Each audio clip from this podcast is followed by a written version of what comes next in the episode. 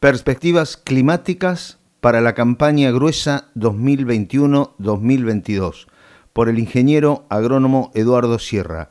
Eduardo, ¿qué están viendo sus mapas? Yo estoy viendo el mapa de lo que se llama el jet stream, que es la corriente de altura, ¿no?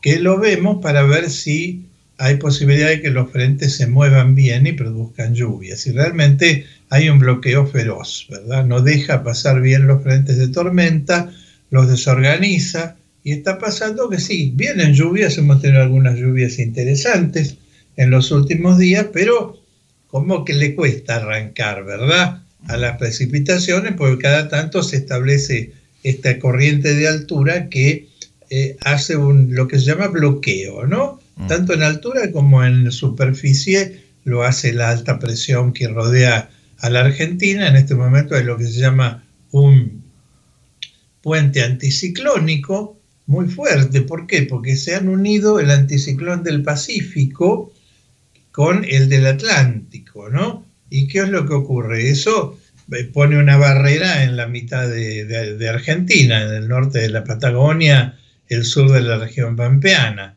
que es lo que le quita fuerza a los frentes que pasan. Por eso esta meta pasar puentes con, con mal tiempo, pero en realidad solo lo que está muy cerca del litoral atlántico está recibiendo buenas lluvias, ¿no?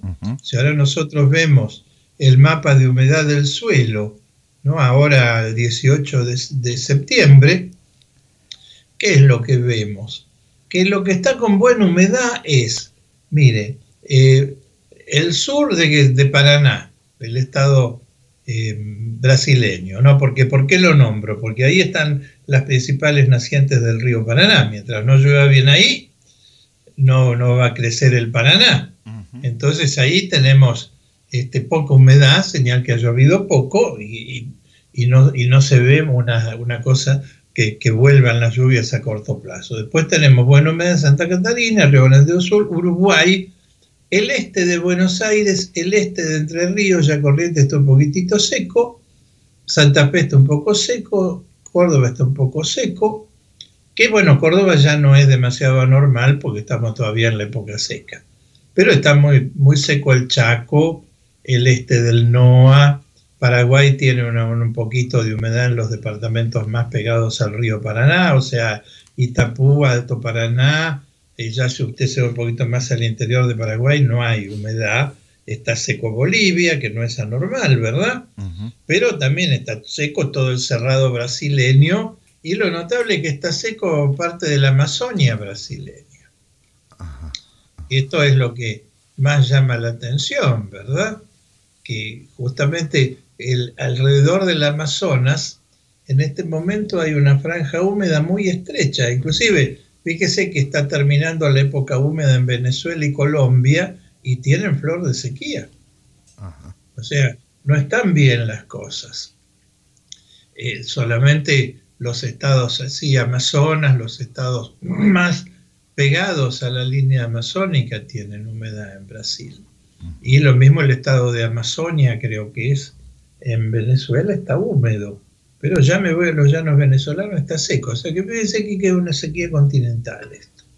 Chile entró en sequía hace unos años, que entonces, bueno, lo primero que hay que notar, hacer notar de esta perspectiva es que entramos en la fase negativa del ciclo de lluvias de, de Sudamérica, que es un ciclo largo, que así, hablando, simplificándolo, tenemos 50 años húmedos que nos los gastamos, los 50 años húmedos fueron más o menos 1966 a 2006, una cosa así, en realidad no llegaron, fue un periodo húmedo corto, ¿no? Realmente húmedo tuvimos del 76 a 2006. Previamente había habido una fase seca muy prolongada. Y ahora estamos entrando en una fase seca. ¿Qué quiere decir? Que esto va a durar unos cuantos años.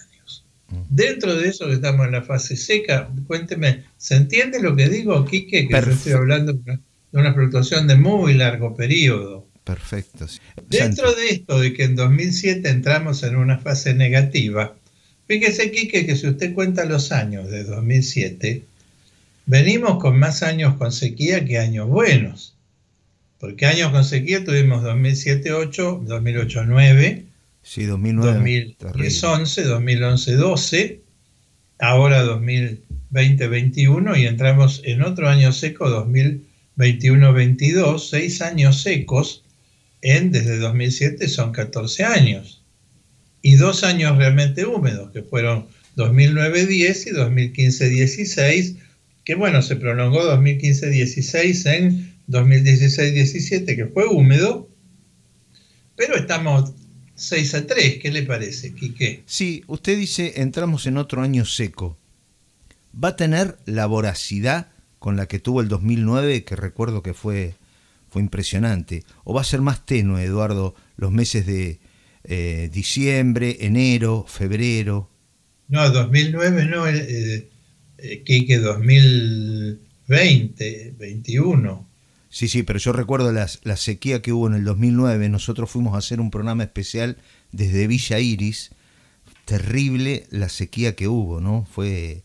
Ah, bueno, fue 2008-2009. Claro, claro, 2008-2009, exactamente, sí, sí. Porque bueno, la sequía, cuando estábamos más secos, fue en el invierno de 2009 que había esas, tormentas de polvo que venían desde Córdoba. No, no, eso no estamos ahí, ¿verdad? Correcto, correcto. Esos dos años destructivos, 2007, 8 y 8, 9, las campañas, ¿no? Eso ya no. Pero estamos en algo parecido a 2020-21, al año pasado, ¿verdad? ¿Nos puede ayudar? Me parece bastante.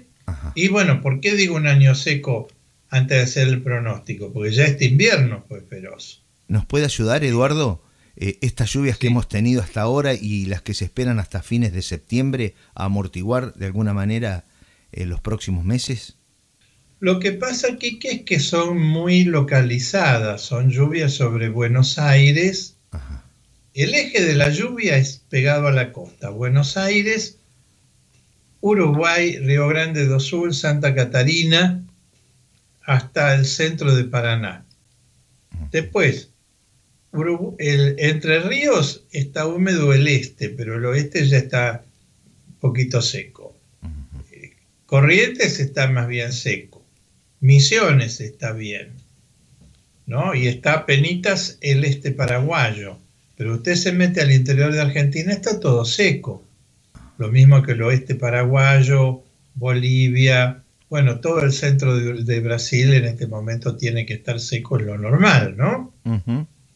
Pero no, el, asunto es que no estuvo demasiado húmedo en el verano. ¿no? Si yo me voy al verano de 2021, eh, le faltó un poco de humedad a Brasil, ¿verdad? Y ahora estamos partiendo una segunda campaña. Que, ¿Por qué estamos diciendo que, que, va a ser seca? Bueno, primero porque estamos en la fase negativa del clima, ¿no? Estamos diciendo que estamos en un escenario climático que abundan más los años secos que los años húmedos. Y además, ¿por qué? Porque desde el año pasado tenemos instalada una niña, que es ese fenómeno que produce el enfriamiento del Océano Pacífico Ecuatorial y que el año pasado fue moderadamente fuerte, ¿verdad? No, no fue tampoco un escenario de desastre. Y este año está moderadamente fuerte tampoco es un escenario de desastre, pero no es un escenario de récord tampoco. ¿Me explico cómo es la, diferencia? Perfecto. Que estamos en escenarios mezquinos, podríamos decir, ¿no? 2007, 8, 8, 9 fueron escenarios de desastre. Le cortaron, ¿se acuerda que le costaron, le, costaron las, las legislativas de 2009 al gobierno kirchnerista, ¿se acuerda? que ganó de Narváez. Correcto. Claro, en el provincia de Buenos Aires. no ganó, pero eh, hizo buena elección, pero sí, puede ser, no, no me acuerdo bien, pero ¿se eh, acuerda de los agrodiputados? Sí, sí, sí, cómo no me voy a acordar. Sí, sí. Que bueno, duró poco porque después del 2009-10 fue una buena campaña, se recuperaron las arcas del gobierno y ya después la tuvimos este, seis años más, ¿no? Hasta 2015. Eduardo, acá eh, vamos teniendo ya consultas de oyentes. Bueno, nos saluda Damián Bramanti. Eh, estoy firme contigo. Un saludo a tu corresponsal Osvaldo, que siempre nos provee de información. Gracias este, a Osvaldo y gracias a Damián Bramanti. Y eh, nos llega al WhatsApp 11 3786 5310 un mensaje del cual describe, hola Quique, si podés, quiero saber, preguntarle al ingeniero Sierra, qué va a suceder en la zona de Bedia, Buenos Aires. Gracias. Bueno, con mucho gusto. Ahora, eh, si quiere nuestro amigo, empezamos a ver el mes por mes. ¿Quiere, Quique? ¿Cómo no, Eduardo? ¿Cómo no? Yo estaba haciendo la presentación de la campaña, ¿no? Perfecto. Si ustedes se la quieren imaginar, del mismo tono que la campaña siguiente, pero no la, exactamente la misma melodía, que la campaña anterior, pero no exactamente la misma melodía, ¿verdad? Ajá. No, siempre hay cambios, no es exactamente lo mismo. Entonces, estábamos diciendo, hoy día, si yo me pongo a hoy 19 de septiembre de 2021. 20, 20, 20. ¿Cómo 21? 20, 20. Ah, 20 de septiembre, está bien. sí, sí, sí, Estaba ayer yo. Sí, correcto. no, lo que llegaba hasta el 19 era el archivo que yo usé para el mapa. Ah. Estoy viendo un mapa al 19 de septiembre, ¿verdad? Hoy, hoy todavía no terminó el día. Correcto. Entonces, como le decía Quique, bueno me da ahí, sur de, Paraná, Santa Catarina, Río Grande do Sul, Uruguay y el centro y el este de Buenos Aires. Ya me voy al oeste de Buenos Aires, La Pampa, Santa Fe, el oeste de Entre Ríos, el oeste de Corrientes, ya estamos en seco. ¿No? Y bueno, el este de Corrientes, de Entre Ríos, Misiones, están más o menos bien, ¿verdad? Pero se imagina que hay como una mancha eh, con humedad cerca de la costa y hacia el interior una tremenda sequía. Y como le decía, sequía hasta en la Amazonia brasileña, que ahí fue cuando yo empecé a decirle, mire, estamos en una fase seca, porque en este momento del año no tendría que estar seca o el sur de la, de, la región amazónica y menos todavía Colombia y Venezuela. ¿Me explico en este sentido? Porque ellos están terminando su monzón de verano. O sea, fíjese, Venezuela y Colombia están en el hemisferio norte, porque el, América tiene un pedazo grande en el hemisferio norte, ¿no? Porque más o menos el, el río Amazonas desemboca en el Ecuador, en el Océano Atlántico. De ahí para el norte es el hemisferio norte y lo tenemos seco. Entonces, ¿qué estamos esperando que siga pasando en septiembre? Bueno, septiembre, la segunda quincena, no viene muy generosa aquí, que viene algo de lluvia. ¿No? Pero ¿sabe que dónde, dónde va a llover más? No. En Río Grande do Sul y Uruguay. Mm. Algo en la provincia de Buenos Aires en el este. Así que vamos a terminar septiembre todavía con más marcado este tema de que la humedad está al este y el interior sigue seco. ¿Eh? Y justamente en septiembre todavía no le llega la lluvia a Brasil.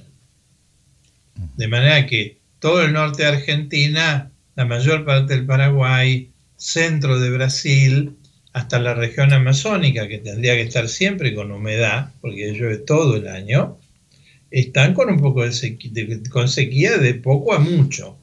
Bien, bien. ¿Qué esperamos en octubre, Quique? A ver. ¿Octubre qué pasa? Primero sube la temperatura. Además vienen un poco más de lluvias. Es como que las lluvias penetran un poquito hacia el interior, no demasiado. Vamos a terminar octubre, fíjese, con contrastes enormes. Porque el, sur brasileño, Uruguay, van a quedar con exceso fuerte. Ahí le va a llover un montón. Buenos Aires, la parte oriental, lo mismo que Entre Ríos, Corrientes, bien de humedad pero nos vamos hacia el interior del continente y ahí ya tenemos esa franja seca que se mantiene, ¿no? Llega, mejora un poquito la humedad en el Chaco, empieza a llegar humedad en forma temprana al noroeste argentino, a la zona andina de Bolivia, empieza a llegar a la región oriental del Uruguay en octubre. Pero fíjese que las siembras en el interior de Argentina, ¿no? o sea, Córdoba, San Luis, La Pampa, oeste de Buenos Aires, ahí puede faltarle un poquito de agua para las siembras, ¿no? Este, como que no les va a llegar temprano. Al mismo tiempo que todavía en octubre va a haber algunas entradas de aire polar bastante fuertes. No, no sé si podrá llegar realmente a haber heladas que es muy difícil que hagan daño a los cultivos de invierno. Le iba a preguntar eso. Muy difícil, pero, perdón, Quique. Le iba a preguntar justamente eso, sobre heladas tardías, ¿no? Sí, no, no parece un año de heladas tardías. Ajá, ajá. Pero Eduardo, eh, sí. cierre el concepto que acá tenemos otro mensaje que lo quiero hacer escuchar, se lo quiero hacer escuchar. Pero estábamos hablando de octubre. Octubre empieza tímidamente a venir la humedad, a tratar de llegar hacia el interior y hacia el norte del país. Pero queda muy en la parte oriental, la que da sobre el Atlántico, y todavía vamos a tener algunas entradas de aire polar. Cuénteme la nueva pregunta. Bueno, vamos a escucharla porque es un mensaje de voz. A ver, Eduardo. Quique, muy buenas noches. Ricardo Ray de Norberto de la Riestra. Eh, quisiera preguntarle al ingeniero Sierra cómo ve el panorama para la zona de Norberto de la Riestra. Estábamos entre 25 de mayo, Chivilcó y Roque Pérez, más o menos en el centro. Eh, llovieron 115 milímetros hace 10 días atrás y cómo ve el panorama de acá para adelante hasta fin de año. Muchas gracias, un saludo al ingeniero Sierra, un abrazo, Quique. Gracias, Ricardo, ¿eh? de Norberto de la Riestra. Bueno, Eduardo.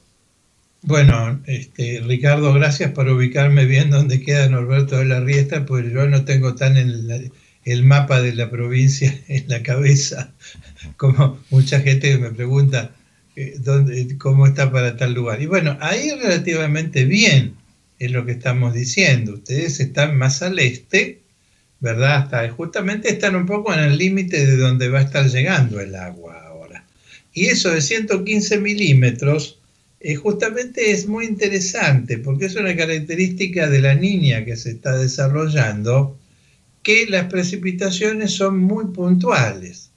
La niña le pone una especie de tapa a la atmósfera. Entonces baja la lluvia en, en, en lo general, en la mayor parte de un área afectada por la niña, baja la lluvia. Pero en los lugares donde la atmósfera hace saltar la tapa, de repente le caen 115 milímetros.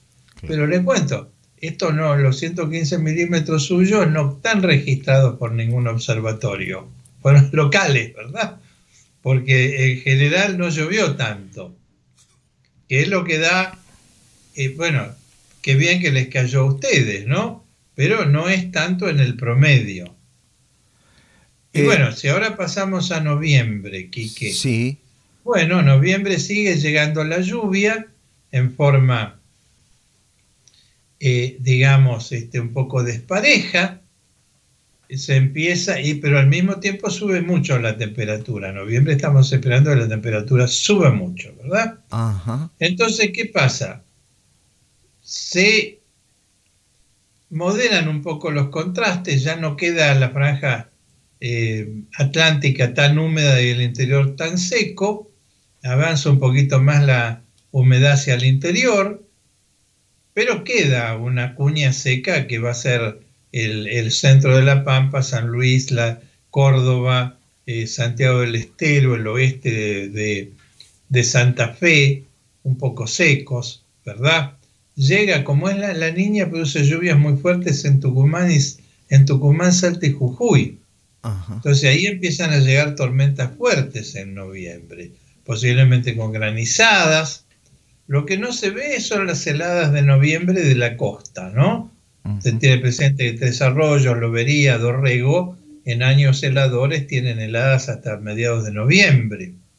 Eso no se ve este año, ¿verdad? Y... al mismo tiempo en noviembre empieza a llover en la alta cuenca del Paraná, que es ahí cuando el Paraná puede empezar a repuntar.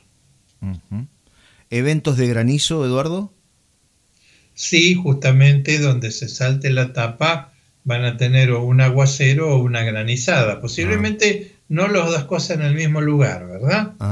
Pero sí es una, una, sobre todo en esa zona granicera de la costa atlántica, que, que son bastante graniceros, por eso las primeras cooperativas de granizo fueron ahí, como la, la Dulce, ¿no? Ajá, ajá. O la de Tres Arroyos, que es la cooperativa danesa, ¿no? Sí, Quique? sí, sí, correcto, correcto. Surgieron ahí. La Dulce es de Necochea, ¿eh? son los pioneros del seguro contra granizo, porque esa zona justamente, por la cercanía al mar este, y las sierras, esto le, le da mucha eh, posibilidad de granizada. Lo mismo en el, NOA, en el NOA para cultivos como tabaco, que son muy sensibles. Es una temporada para tener una cobertura antigranizo. No va a haber grandes superficies con granizo, pero al que le pegue le puede pegar muy fuerte. Eh, nos llega un mensaje de Maipú, de la provincia de Buenos Aires. Buenas noches, Quique. Bueno, acá en Maipú escuchando, atentos a lo que viene para estos meses con respecto al clima. Una zona donde estuve el miércoles pasado, Eduardo, y realmente el anegamiento, eh, eh, la, la, lluvia es, es impresionante, no escurre, no funcionan las obras bien de los canales, rebalsa, viene con mucha intensidad el agua en esta cuenca B4, parte del de, Salado, viene de Tandil, baja Ayacucho, de Ayacucho a Guido y Maipú. Guido parecía una isla. Y termina en el mar en General Lavalle, ¿no? Afectando también el partido de General Madariaga. Bueno. Eh, y bueno, esas son estas lluvias localizadas que produce la niña, Quique. Uh -huh. Que bueno, el salado está necesitando obras de regulación hace mucho tiempo, ¿no? Ajá, ajá. Fíjese que eso es el, la cuenca del Salado tiene 170 mil kilómetros cuadrados, fíjese 17 millones de hectáreas y está como en 1920 en muchos sentidos, ¿no? Ajá. No ha logrado crecer porque no, no ha logrado mejorar la productividad en estos suelos que tienen tosca, que se anegan muy fácilmente, con eh, pendiente desde las serranías, entonces, cuando hay una lluvia fuerte en la serranía, le baja el agua con todo, ¿verdad? Sí, sí, sí. Que no se nota en el conjunto de la región pampeana, pero localmente produce problemas muy grandes. Ajá, perfecto. Esto, eh, bueno, ya lo decía Meguino, ¿no? Sí, sí, sí, Florentino Meguino, exactamente, hace más de 100 años. Eh, sí, 140 para ser exacto. Pero no se le, no se le dio mucho este, atención, lamentablemente, ¿no? Eh, lo sí, bueno... No, se crea, porque Felipe Solá gastó 1.300 millones de dólares en un plan. Sí, en el plan maestro. No en el plan maestro. Las obras. Claro. Bueno, lo bueno de escuchar a los que saben. En esta fábrica a cielo abierto para poder tomar las mejores decisiones. Saludos a vos, Quique, y al ingeniero Eduardo Sierra desde Nogoyá, centro sur de la provincia de Entre Ríos. Bueno, Qué ah, qué lindo. Qué lindo saludo. ¿Otro mensaje le leo, Eduardo? Sí, sí. Hola, Kike, hola, Eduardo. Un lujo de programa, lo felicito. ¿Cómo nos iría por la zona de Tandil? Eh, Mauricio Pedersen. Bueno, ahí Tandil estamos bastante cerca del mar con las serranías que están produciendo lluvias este, orográficas, así que nos iría bien, por lo menos en esta primera parte de inicio de la primavera, ¿verdad? Uh -huh que es cuando se mueven los sistemas eh, meteorológicos y producen estos fenómenos este, localizados severos. Porque se ve que nos está hablando la gente de justo de donde hubo estos fenómenos más violentos este, aquí durante, ahora cuando empezó a moverse el, la atmósfera, ¿no? Ajá, ajá. Y entonces, ¿Qué es lo que tenemos allí si vamos a la serranía? Sí, justo, a mí me parece un poquito de lluvias, ¿eh? tanto en, en, octubre, ahora no tanto, pero en octubre y noviembre me, me aparecen poquitos de lluvia allí, inclusive en diciembre, y posiblemente esas serranías, Tandil, Azul, sea uno de los focos húmedos que van a quedar, porque ahí justamente tenemos lo que se llama precipitaciones orográficas. Ajá. Y esto va a durar a lo largo de eh, por lo menos la primavera, ¿no? Porque lo que se ve después en el verano, Quique, que los sistemas de meteorológicos se nos van muy al norte. Va a estar empezando la, la época lluviosa con mucha fuerza en la parte norte de la región pampeana, o sea, Entre Ríos, Santa Fe, Uruguay, y se van a retirar un poco las lluvias del sur. Y ahí es donde se nos arma durante el verano que viene un poco seco que va a estar abarcando La Pampa, el oeste de Buenos Aires, el centro de Córdoba, como una cuña seca que se mete por el interior hasta el sur de Santiago del Estero. Ah. Dentro de todo, ahí lo que son las serranías siempre va a conservar un poquito más de humedad porque justamente tiene el efecto orográfico de la serranía y probablemente le mande agua a las zonas anegables que están más alrededor de ella, que es lo que estábamos viendo ahora, ¿no? Que fíjese que no puede ser que en pleno siglo XXI una lluvia en, las, en, la, en la parte alta sigue inundando así. Bien. Buenas noches, Quique. Saludo al ingeniero Eduardo Sierra, que hace unos años nos dio una charla en la sede del Colegio de Profesionales de la Agronomía de Entre Ríos en Paraná. La pregunta es, ¿cómo ve la zona del centro norte de la provincia de Entre Ríos, departamentos con mayor actividad ganadera, para los próximos meses? Saludos desde Paraná Entre Ríos, el ingeniero agrónomo Darío Berta. Bueno, con mucho gusto le hacemos. Vamos a pasar a hacer entonces las perspectivas locales, ¿no? Bueno, Entre Ríos ya en este momento está relativamente bien, los departamentos del norte un poquito menos, ¿verdad? Pero hacia fin de mes le va a seguir lloviendo un poco, va a terminar bien, no, septiembre le llueve bien, hasta va a tener algún exceso eh, pero no en el norte, sino en la parte más este, pegada a Uruguay, ¿no? El, el, este. Eh, sobre el mes de octubre. Eh, después, noviembre le puede fallar un poquitito la lluvia, pero no el norte, el norte va a seguir bien siempre, ¿no? Y diciembre siempre ahí afloja un poquitito, enero se ve un lindo enero en esa zona, lo mismo febrero, marzo con algunos baches, ¿no? Y después ya el otoño bastante llovedor en la zona norte de Entre Ríos.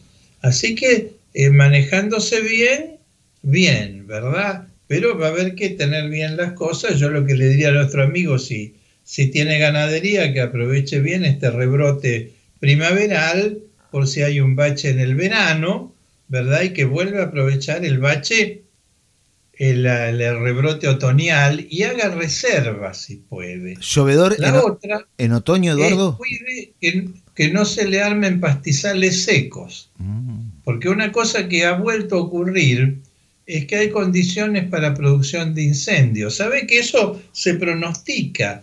Porque hay condiciones de temperatura, humedad y viento que son muy buenas para la propagación de los incendios y para que los incendios se produzcan en, zona en forma natural, ¿verdad? Los incendios no son siempre provocados, eso es una forma en que funcionarios que no cumplen con su deber se descargan responsabilidad, ¿verdad? Pero nuestra zona de, de, todo el delta, ¿no? Sí. Y todo el, sobre todo lo que es Mesopotamia, el, Córdoba, las serranías cordobesas, son zonas de incendios naturales, porque es lo que se llama ecosistemas de incendio, que son los que se renuevan incendiándose. Ah. Que esto no, suelen tenerse en cuenta, ¿verdad? Aquí qué, porque parecería que todo incendio es, destruye y es intencional. El incendio es parte de la naturaleza, muchos ecosistemas lo tienen como una forma de renovación, los bosques patagónicos, cuando se renovaban, se renovaban por incendio. Fíjese que si usted, ahora es muy difícil ver un bosque patagónico que esté bien. Si usted lo mira un poquito bien, un poquito más, usted se da cuenta que están caducos, que ya son bosques con árboles demasiado viejos, justamente por, por varias causas, ¿no? Una es que, como en realidad, aunque no se debería, ahí pastan cabras y ovejas, se comen los renovales. La otra es que no se le impide incendiarse, porque se le impide incendiarse, porque la forma natural que se renueva el bosque es por incendio. Por eso usted va a entrar a un rodal y ve que todos los individuos tienen la misma edad.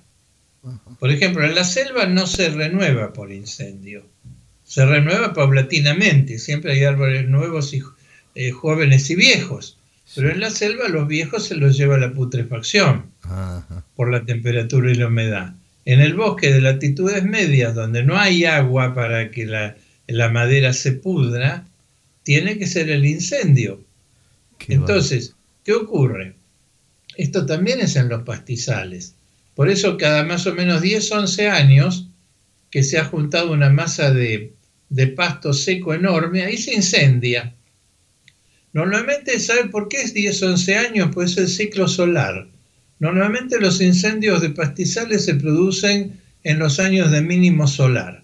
Por ejemplo, 2007-8 y 2019-2021. El año pasado fue el año perfecto, ¿verdad?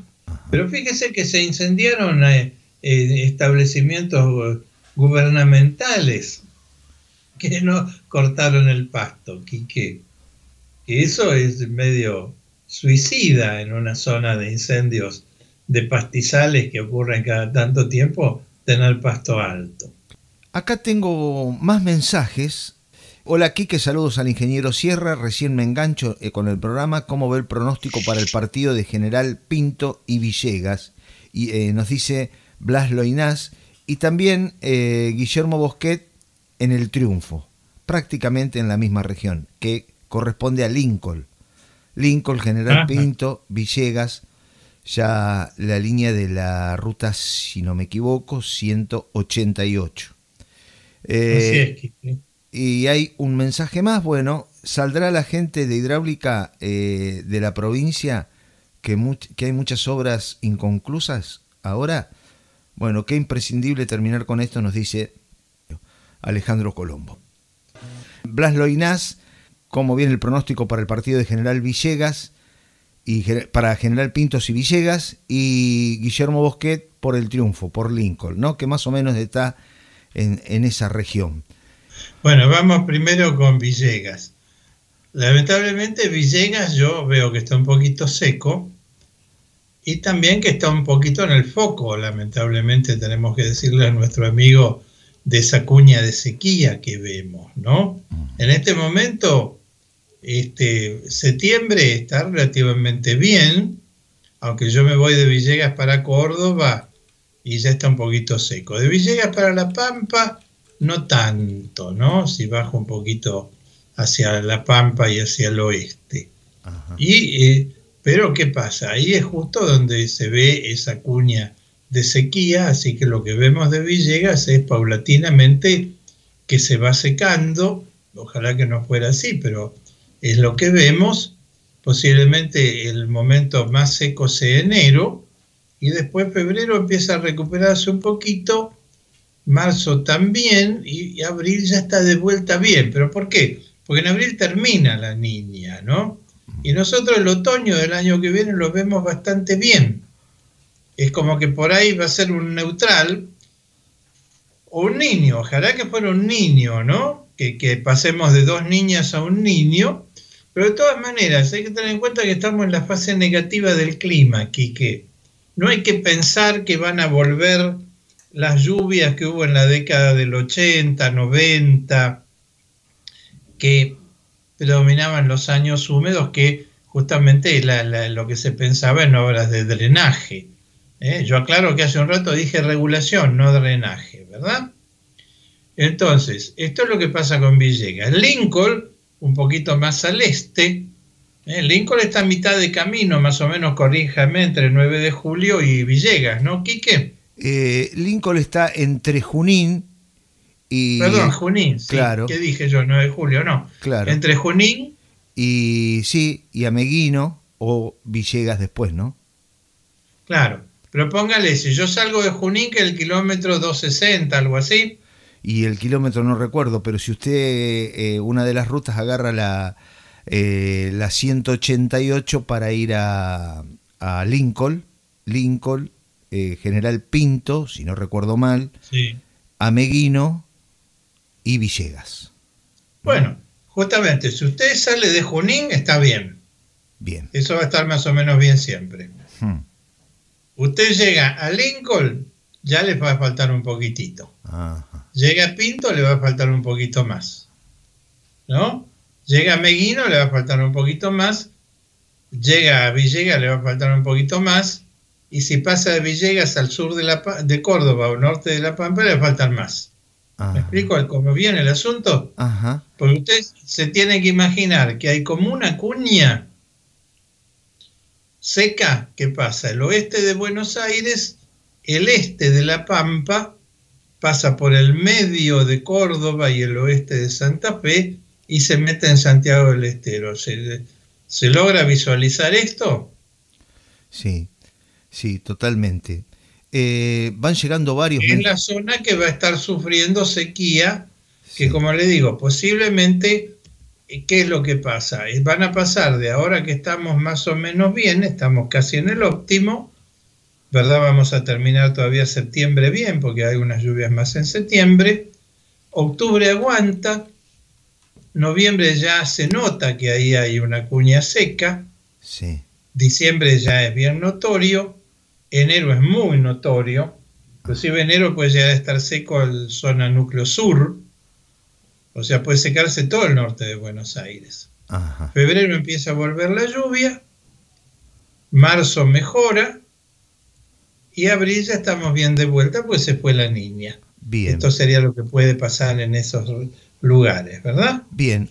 Quiero detenerme en Junín y subir por Agustina, subir por General Arenales, Teodolina, eh, Villa Cañas y ya me paso a la provincia, ya estoy en la provincia de Santa Fe para llegar a Venado Tuerto, me voy a la ruta 33 y de ahí llego hasta Rufino.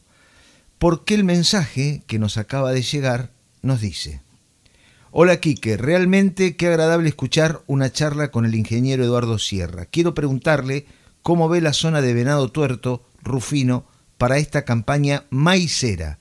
Gracias, un saludo para ambos, Pepe desde Magiolo. Bueno, a ver, le vamos a tratar de contestar a nuestro amigo.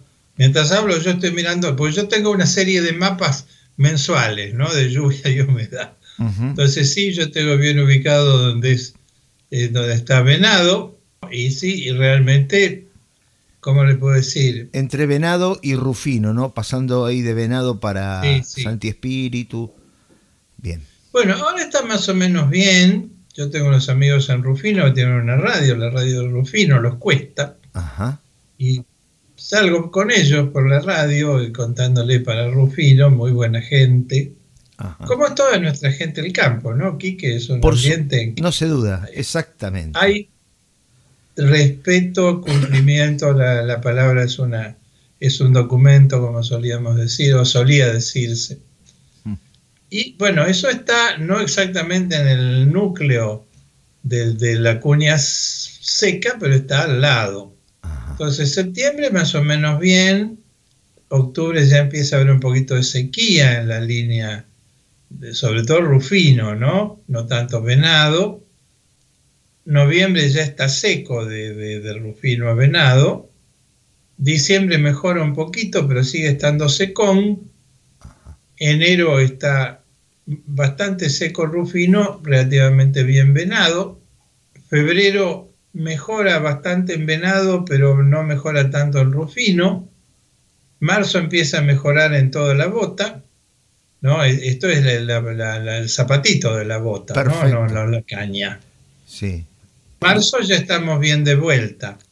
Pero si vamos ahora a estos seis meses, mm, me da la impresión que vamos a tener una merma, no de tipo desastroso, Quique, pero que vamos a perder kilos, ¿verdad? Ah. Dependiendo del manejo.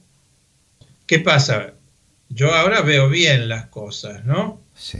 Naturalmente, un maíz gasta, yo tengo el balance hídrico siempre es de una pastura, una pastura gasta más que un maíz. Pero va a tener que tener cuidado en las necesidades de siembra, en la época de siembra, porque va a tener que trabajar con menos agua ese maíz. ¿Una pastura, Eduardo, una pastura consume más que el maíz, más agua que el maíz? Es, consume más agua, Quique, porque consume siempre a nivel potencial. El maíz, cuando usted lo sembró, en las primeras etapas, por eso es el manejo, ¿no?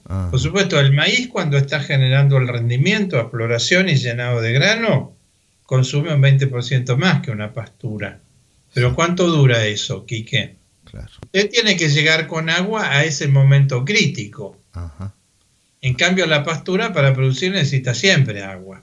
Entonces, póngale que si en venado una pastura se me lleva mil, mil cien milímetros de agua por año para estar bien, un maíz que está por ahí, es un ciclo de cinco meses, 150 días, con 400 milímetros en esos 150 días está bien, sobre todo cuando los tiene a floración, ¿me explico? Sí, sí, correcto, correcto. Entonces, el balance que yo hago es el peor posible.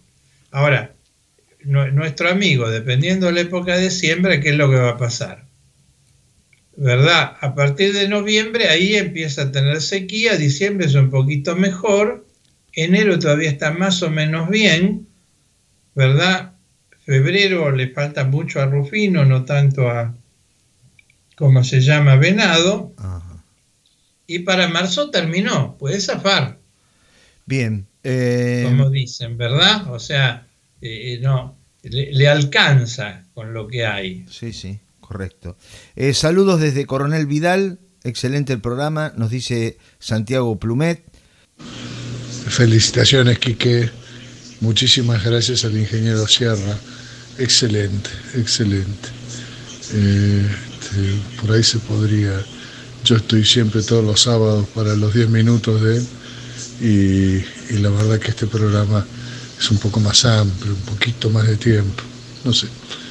Eh, te mando un gran abrazo, un abrazo a Sierra y gracias. Claudio de Chacabuco. Claudio de Chacabuco. Yo querría contestar, que el tema, de, las obras, de las obras. Sí, Eduardo, por supuesto, que nos quedó pendiente. Perfecto. Ahí la, la, contestación es tragicómica. Gracias a Dios las obras que están planteadas no las hicieron. ¿Por Porque lo que pasa es que están mal planteadas que esto no, es una crítica a la gente de la hidráulica de la provincia, que es excelente gente. Lo que le pasa es que los pedidos que le hacen son erróneos. Yo me acuerdo una vez en una charla en justamente Junín, ¿no? en la Sociedad Rural de Junín, que había un señor muy enojado, justamente me invitaron a mí, a gente de hidráulica. Estaba, tienen que venir a sacarme el drenaje porque tengo un, un, lote de soja inundado y a mí me tienen que solucionar el problema. Yo al final le digo, mire, porque lo dijo tantas veces cuando me tocó hablar a mí, ya me lo dijo a mí, le digo, mire, usted no tiene que sembrar un, lote de soja en un bajo inundable, señor. Porque justamente la fisiografía está para que cada cosa se aproveche de manera distinta. Hay una primera cuestión en el uso de la tierra. Los bajos son necesarios. Lo que le están pidiendo a la pobre gente de, hidráulica es que elimine los bajos. No se puede, Quique. Sería una... Eh, toman el ejemplo de los polders de, Holanda, ¿verdad? Sí. Pero ¿qué pasa? Los polders de Holanda son 200 hectáreas. ¿Qué hacen un movimiento de tierra? Los polders de Holanda nunca han pagado su valor, jamás. Y son un monumento a la contaminación. Lo que pasa es que Holanda le da un valor estratégico porque ahí no hay tierra, ¿me explico, Quique? En la, en la cuenca del Salado no hay que eliminar los bajos, porque el bajo es el área que toma agua en los años de inundación, pero produce en los años secos. Usted no lo puede polderizar, rellenar. Primero porque sería ni al emperador Keops de, de las pirámides se le hubiera ocurrido hacer una cosa así.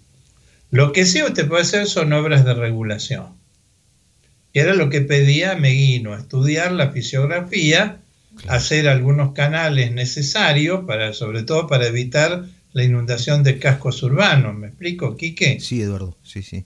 Pero, ¿qué pasa? Las obras, realmente, una obra pero pésimamente concebida, no, no hay palabras, fue la de Felipe Solá, plan maestro, ¿se acuerda? Eh, por supuesto, ¿cómo no me voy a acordar?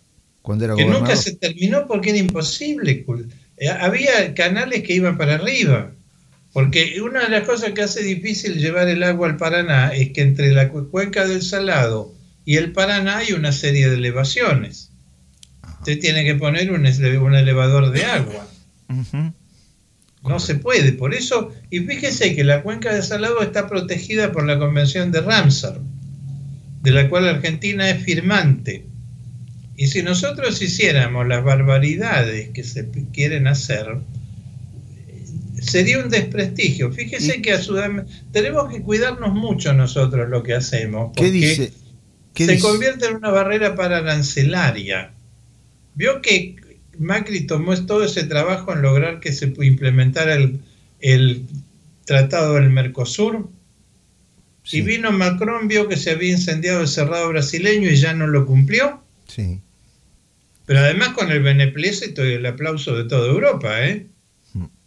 Entonces, la cuenca del Salado hay que con un criterio de sustentabilidad, no que nosotros la vamos a transformar en un área sojera. Esos bajos son valiosos, conservan el agua, porque si usted rellena todo, todo ese agua le va a volver a hacer zanjas y carcabones. Eso es una necedad pensar que se puede hacer. Y usted los bajos, mire que se sabe que los bajos tienen productividades especiales. En el Asia se usan para cultivar eh, arroz. arroz y para cultivar peces y se lo puede hacer consociado. En, en Entre Ríos y Corrientes, ahí donde hablaba nuestro amigo, ahí, ahí tiene una productividad especial sin que usted lo tenga que polderizar. O sea, la cuenca del salado hay que plantearse un planteo productivo que sea compatible con lo que es la cuenca del salado. Mejorar la ganadería y millones de cosas que se pueden hacer sin cambiarla, porque guarda, los humedales están protegidos por las convenciones internacionales. Primero porque son útiles, que usted si saca la cuenca, si polderiza el salado como querían hacer, ¿verdad? Que eso por suerte es imposible. Y es imposible terminar las obras que están planteadas, gracias a Dios y a la Virgen. No se puede, y si se terminara sería un desastre. Porque si usted le saca esa humedad a la región pampeana, esta sequía que tenemos será infinitamente peor. Aunque parezca que no, el agua que, que, capturó el humedal de la cuenca del Salado en los años de mucha lluvia, todavía nos va a ayudar este año. Hola Quique, ¿cómo sería la comparación entre la precipitación de noviembre y diciembre con la de enero y febrero para la zona de Bransen, Ranchos, eh, Magdalena. Gracias, un abrazo para Eduardo y para vos, Ezequiel Inda, ingeniero agrónomo. ¿Es más llovedor noviembre y diciembre para esta zona que enero y febrero? Sí, lo que estamos viendo es eso, que noviembre y, diciembre vienen relativamente bien, sobre todo diciembre, ¿no? Y después enero baja y febrero baja y está retornando en marzo-abril. Bueno, Eduardo, vamos a, despedirnos por esta edición. Quiero agradecerle muchísimo. Bueno, con mucho gusto, Quique. Ante todo, gracias por esta conversación entre amigos. Muchas gracias, chicos. Eduardo, buenas noches. Un gran saludo. Buenas noches, Quique. Buenas noches, queridos amigos. Gracias. ¿eh? Bueno, este fue el programa especial sobre perspectivas climáticas con el ingeniero agrónomo Eduardo Sierra Muchísimas gracias a todos. Será hasta un próximo encuentro si Dios y la Virgencita lo desean.